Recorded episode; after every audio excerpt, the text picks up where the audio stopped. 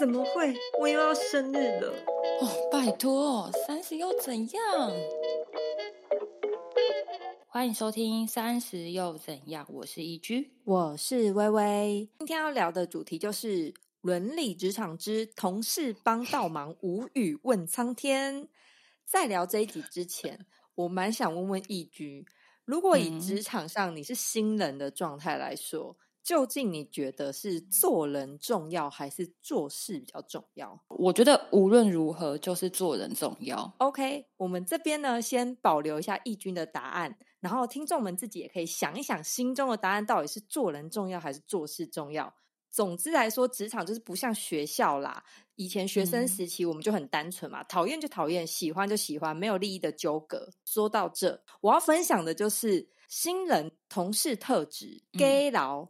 加走错棚。其实新人一进一间新公司的时候，一定会求表现。求表现的时候，这个时候如果积极的时候不积极，不积极的时候一直积极。例如说，平常分内事情已经够多了，但凡办公室卫生纸、酒精、装垃圾袋、倒垃圾等等之类的，他就会非常努力的去填补这些东西。然后我们的办公室其实是阿姨都会来打扫的那一种。我先说，我真的不是贬义，我的意思只是想说这件事已经有人会做了，其实你不用那样做也会有人做的意思。干嘛抢人家工作？对，我要说的就是这件事。gay 佬之外呢，还有走错棚。走错棚的意思就是我们的办公室其实在我们执行长的外面。所以一定会有很多人来找执行长嘛，比如递东西给他、递公文给他签名啊，或者是跟他讨论事情。那执行长不一定都在，所以通常都会留言给外面的人说：“哎，一军那个，等一下如果执行长回来的话，你跟我说一下，或者是帮我把这个转交给他。”外面的人这样子过来说，他一定是第一个站起来去接收那个东西的人。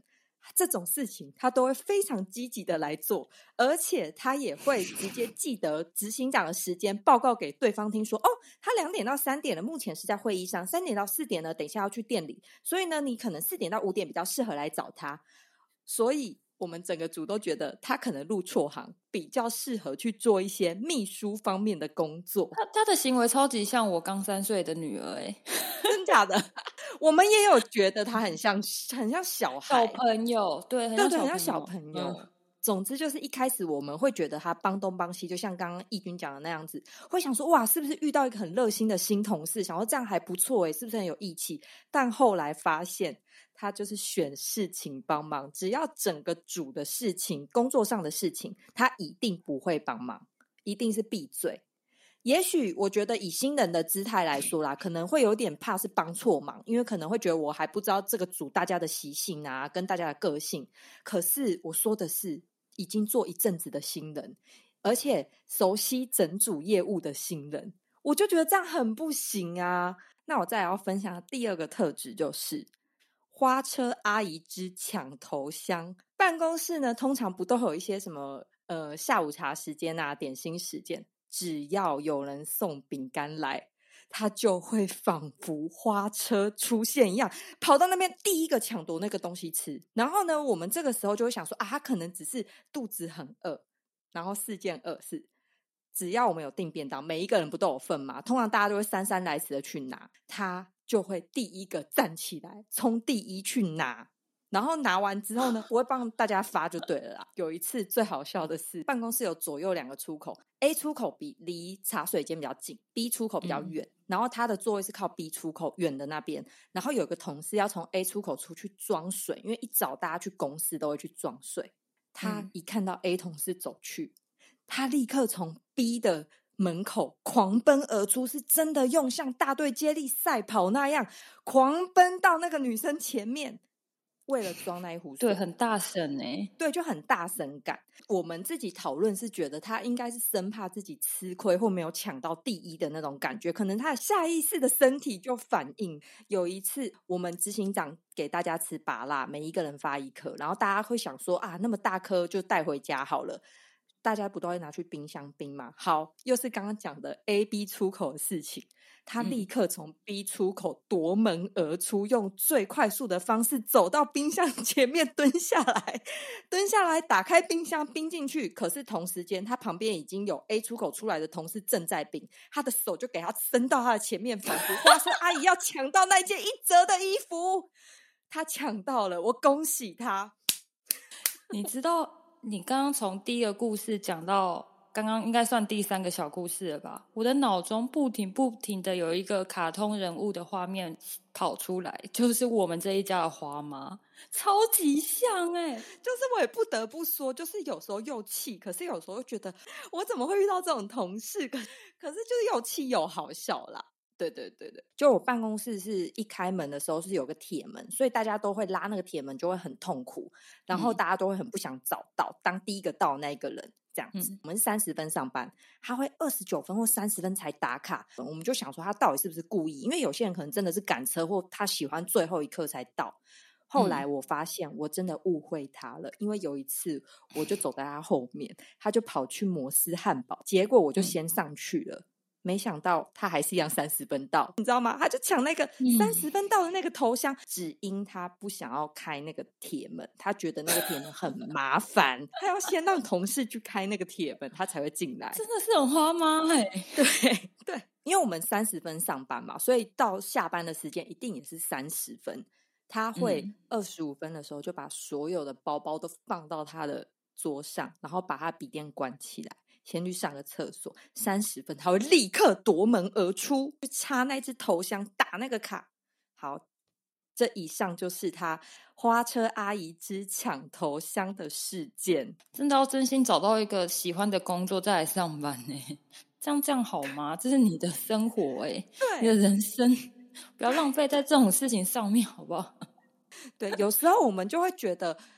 算了，可是有时候又被他弄到了那一个人，就会很生气这样子。那我现在要直接进入呃第三个特质，我把它称之为装死魔人兼推事魔人。好，这个通俗的形容大家应该都会 get 到。当有一个比如说外部的人来到我们这个部门的时候，说：“哎，这个专案怎么执行？”可是因为他可能不知道细分是谁，比如说是义军负责或者是微微负责，他会不知道，所以他会直接。问整组的人说：“哎，这个东西是怎么执行？”这个时候，装死魔人就会上升，他就会装死，让其他同事回答，因为他会觉得你问的不是我，但是其实这个专案明明就是他要负责。这种人就很会躲事，他会心里就会仗着，反正你是问全部的人，你又不是对着我问，这件事就很生气啊！这是职场上很容易遇到的一个类型。然后呢？他又兼进化成推事魔人。好，推事魔人的事件呢，就是比如说，因为他是一个我刚刚讲的嘛，他是一个新人的状态，已经有基本熟悉业务，大概就是两三个月这样子的状态，一定会有带他的人是老鸟嘛。比如说像刚刚他说的专案，后来那一个人可能直接问说：“哎，叉叉叉，那这个你要怎么处理？”他就会直接说：“哎，我不知道怎么处理，哎，因为这个前辈没有交代给我，哎。”他没有说这是我要负责的，你可能要直接问他哦。他把这件事情推得一干二净。我觉得前面讲的算是比较他个人人格的特质，就是那种很大神心态啊，或者是什么。可是这个是真的会影响到做事、工作上的一些发展，或者是工作上的进行这样子。那这种人就是真的很容易遇到，然后遇到也会觉得很堵然，但也是遇不完。义军是妈妈，然后他的工作经验比较没有那么多。但是他也知道这种人就是永远都遇不完，所以微微本人有一个非常老化的一句建议要给大家。当然这是个人个人经验啊，以我自己职场个人经验，就是人不要脸，天下无敌，你就是要比他更不要脸，装死到底。像刚刚那件事情来说的话，别人如果来问你，你就直接叫他的名字说：“哎，义军，这件事好像是你负责的。”这个时候，如果你再高阶一点，你就可以故意用呃前辈的方式去跟他说，就说如果你有需要帮忙的话，再跟大家说哦，就会有一种哦，好像我把这件事赋予给你，但是呢，又有一种哦，我有关心你哦，你不要说我们都装死之类的。对我是觉得这个方法还不错，因为我现在就是用这个方法直接把这件事定到他身上，以免他装死磨人又上身。对，这句话真的是讲的很好，但是对职场的新鲜人可能。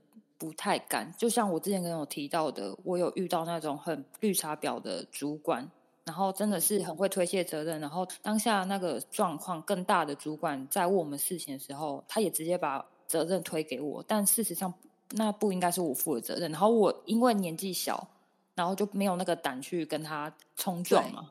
对对对，所以真的是遇到这种人，真的是要比他更不要脸。对对 对，就事情要进展顺利，然后你又被泼黑水，就是真的就是要像义军刚刚讲的。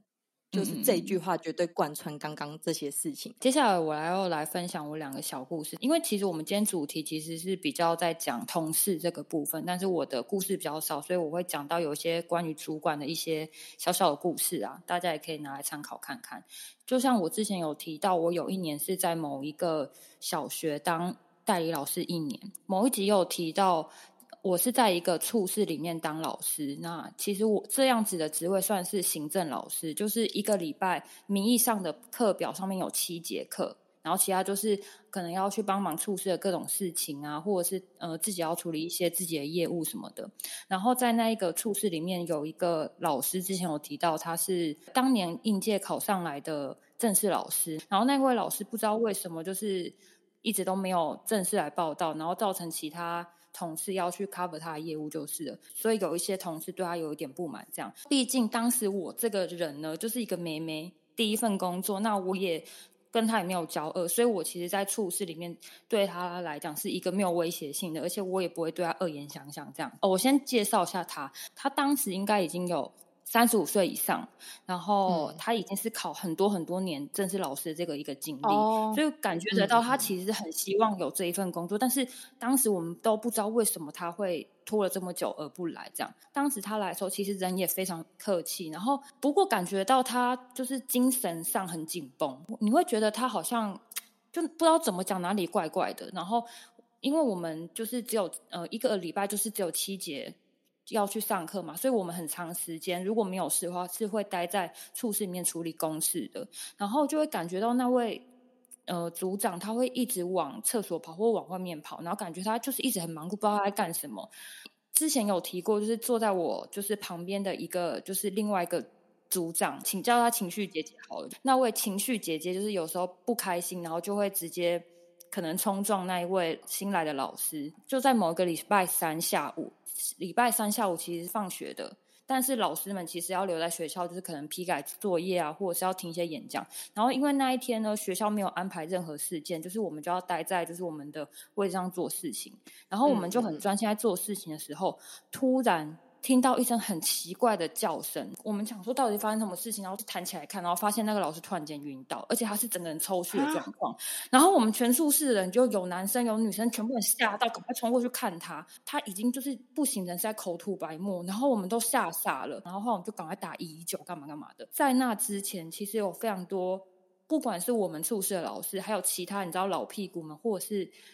更高阶的一些长官啊什么的，就是对于这个老师非常不谅解，所以就是我自己感觉得到他有点被职场霸凌。然后后来就是救护车就来了嘛，然后就赶快把他送医。后来才发现他其实是怀孕的状况，然后他本身因为就是身体上有些问题，他是会痉挛，对，所以就是因为痉挛这件事情会促使他发病的原因蛮多种，其中一个就是怀孕。后来就是他回来之后呢，就是他其实有跟我们聊，就是他其实之所以会拖这么久来上课，原因就是因为他不知道他该不该来报道，但是他的确真的很想要这份工作。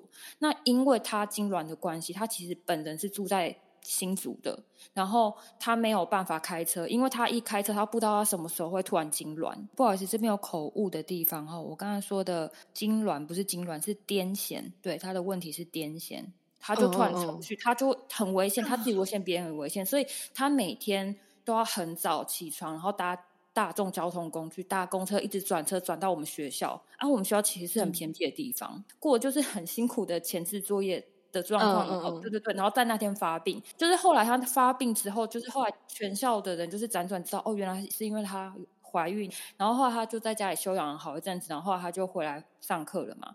你知道，就在他上课那一天呢，学校各种长官就带着，就是你知道礼盒什么什么的，然后就像官一样走进我们处室，说啊，呃，某某老师你辛苦啦，不要那么操劳啊，有问题可以跟我们说啊，什么什么。然后在这一刻，你就可以看到人情冷暖。我只能说，就是不管是对可能上面的长官或者是同事，即便是下面下属，真的是要留一线人情哎。因为像我就是一个比较无害的角色，所以他在那之后，他其实有跟我讲一些他可能前阵子很辛苦过程，就是因为他为什么那么长不在他座位，就是他跑去厕所孕吐，很可怜，因为他也不好意思讲，然后也还没有满三个月还是个月，他也不好意思讲，对他自己又有一些就是比较精神上的问题，就是他没有办法在大家面前吃饭，这是他自己的问题，他会躲在一个地方自己吃，他比较特别。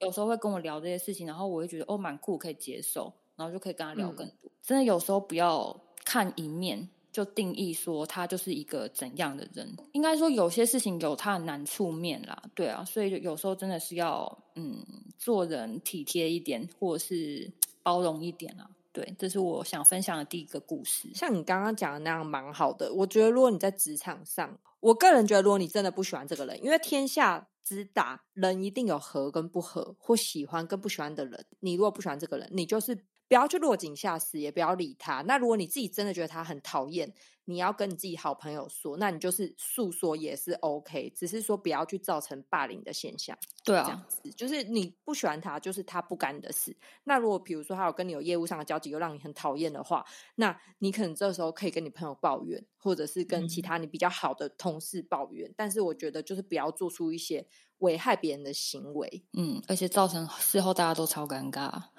对啊，因为这真的很尴尬，他应该也是心里很难过一阵子，要装没事。是，嗯。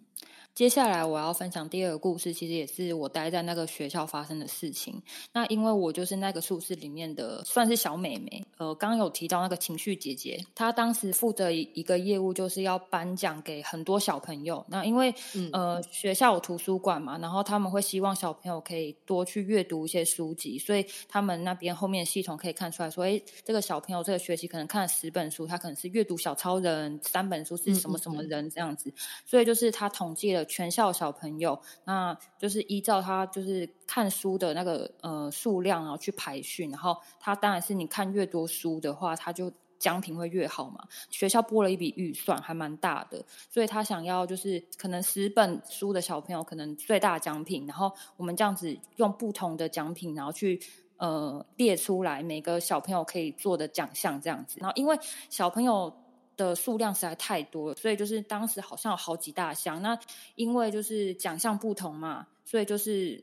会有一点复杂，就是了。关于这件事情呢，我真的是也帮忙这一位姐姐很多啊，就是可能她呃班级姓名啊叫什么名字，然后全部贴好。后来呢，在颁奖那一天呢，就是我我们都已经召集了所有小朋友。你知道，其实要召集到小朋友全部到齐是一件有点困难的事。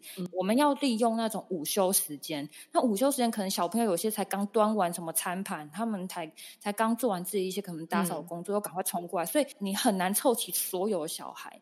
那嗯，你知道最麻烦的事情，其实不是这些凑齐这些小孩，是长官们他们要上台。颁奖那一刻的照片，所以那些长官们都会就是不太耐烦的，然后就会想说到底是好了没有？到底是好了没有？那因为这些很多事情都是不可控的因素嘛。然后那一天呢，那位情绪姐姐其实很希望每一个小朋友，应该说他的奖项好不好，或者是就是看的书到几本，他都希望每个小朋友都有机会上台，然后跟校长拍照啊。讲出来了，好，没有关系，就是校长。真的很不会说谎，然后因为我们前面其实也没有办法，就是教导太多，就是流程，造成现场的状况微微的混乱。校长本人就是有点暴气，就觉得为什么我们这么小的事情都做不好，当场就只有我跟另外一个那个情绪姐姐，就是两位老师，然后面对就是快一百个小朋友，然后跟一个校长，所以就是当时校长要快要报谢的时候，只有我一个人看到。然后那位老师他不知道状况那么慌张的时候，我没有办法，我就是老师一念那个得奖的名字，然后我就随便抓一个礼物就过去了，因为我没有办法再好好念说，哎。呃，就是这个是你的吗？或者是找你的名字？我真的没有办法，我就是谁来我就直接给谁了。就是事情做到一半之后，后来那位老师发现事情不对，为什么我不这样处理？然后我就一脸很尴尬，就是校长也很不爽，然后他也不甩这件事情到底怎么处理，他只要那一张照片。嗯，毕竟他是情绪姐姐，他是情绪权威。你知道他当场快要爆炸，他就觉得为什么就是我们付出了这么多前面的心力，好几天在弄这件事情，然后就因为。校长的一个情绪不好，造成就是小朋友这样的动乱，然后拿不到自己应有的礼物，你知道吗？嗯最后处理方式就是后来那位老师，然后用广播的方式把所有礼物全部全数收回，然后我们这边集中，然后再一个一个把对的礼物送到对的人手上。又是一个很浩大的过程，然后你知道，毕竟也知道我就是跟那位姐姐在同处室，而且她就坐在我的旁边。应该那几天我就觉得压力很大，尤其是事情事发的那一个下午，我真的是不知道就是哪里有洞，我都想把它把我自己钻进去，太尴尬。然后我回到家，我都想说，天哪，我不知道我明天要怎么去面对，就是这这个同事。后来呢，嗯我就觉得实在太尴尬，我干脆就是呃，隔天我就买了，就是醋是，比如说五个人，我就买了五杯。